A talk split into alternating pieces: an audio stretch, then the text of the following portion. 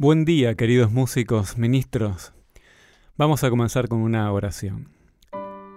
Dios, creador del universo, gracias por este día que nos regalas.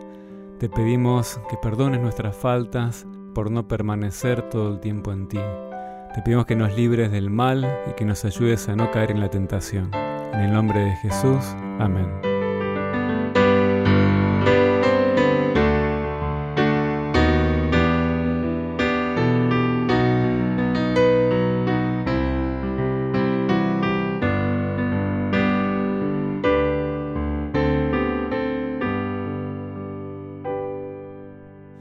¿Por qué se corrompió Lucifer?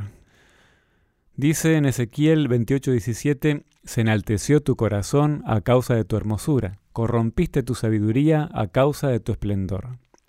El pastor Joel Barrios comenta sobre este texto que la hermosura y el esplendor de Lucifer fueron dados por Dios. Entonces el problema no estaba en su esplendor.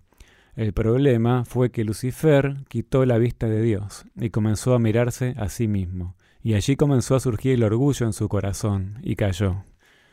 O sea que las bendiciones de Dios no son un problema, pero si quitamos la vista del Dios que nos da las bendiciones para centrar la vista en las bendiciones que Dios nos da, se enaltece nuestro corazón y nos llenamos de orgullo.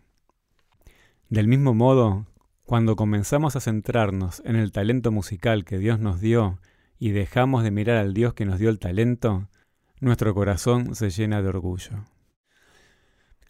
En Isaías 14:11, hablando de Lucifer, se nos dice, Descendió al Seol tu soberbia y el sonido de tus arpas.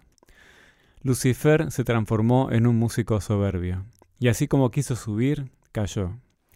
Como músicos estamos muy expuestos al aplauso, a la vanagloria, a buscar crédito, a obtener seguidores, público, fama. Es cierto que el darse ánimo unos a otros también es un principio bíblico, pero si nos centramos en nuestras capacidades y logros en vez de mirar a Cristo, nos llenamos de orgullo. Y eso es lo que quiere Satanás, intenta que caigamos en el mismo error que él cayó, quitando a Jesús del centro y poniéndonos nosotros en su lugar. En 1 Corintios 12, del 12 en adelante, se nos habla del cuerpo de Cristo. Permítanme parafrasear estos textos y traducirlos de alguna manera al lenguaje musical. Dice, porque así como la orquesta es una y tiene muchos músicos, pero todos los músicos de la orquesta, siendo muchos, son una sola orquesta, así también Cristo. Además, la orquesta no es un solo músico, sino muchos.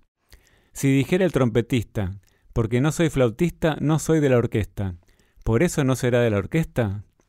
Y si dijera el percusionista, porque no soy violinista, no soy de la orquesta, ¿por eso no será de la orquesta? Si toda la orquesta fuese de pianistas, ¿dónde estarían los chelistas? Si todos fuesen chelistas, ¿dónde estarían los clarinetistas?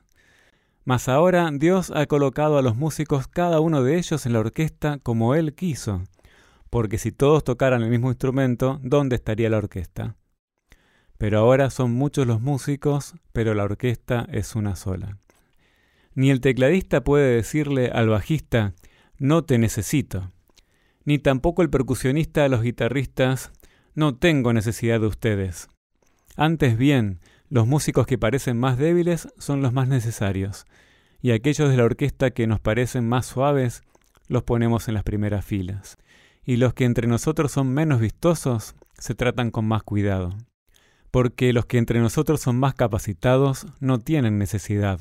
Pero Dios ordenó la orquesta dando más abundante protagonismo a los que menos saben, para que no haya desavenencia en la orquesta, sino que los músicos todos se preocupen los unos por los otros. De manera que si un músico padece, todos los músicos se duelen con él, y si un músico recibe honra, todos los músicos con él se gozan. Ustedes, pues, son la orquesta de Cristo y músicos cada uno en particular. Cristo es el director de la orquesta. En la medida que tengamos nuestra vista fija en Él, no estaremos ocupados en criticar los errores de los demás, ni evaluar su capacidad para tocar, ni cuestionar las notas ni el momento en que cada uno toca. Por el contrario, cuanto más miramos al director, más nos interesa ayudar a los otros músicos valorando las diferencias y tratando de ayudarles a tocar mejor. Cristo acepta a todos los que quieren estar en su orquesta, con instrumentos diferentes, con mayor o menor experiencia y conocimiento, pero con el deseo de dejarse dirigir por el gran maestro. Permítanme nuevamente parafrasear un par de versículos a modo de ilustrar nuestro contexto. Jesús nos dice, en esto conocerán todos que son mis músicos, si tienen amor los unos con los otros. Pablo nos dice, si no tengo amor, soy como un pedazo de metal ruidoso, soy como una campana desafinada. No podemos amar por nosotros mismos, solo el Espíritu Santo puede hacerlo. Oremos cada día para que Él nos transforme a imagen y semejanza de Dios y nos ayude a ser músicos humildes bajo la batuta de Cristo.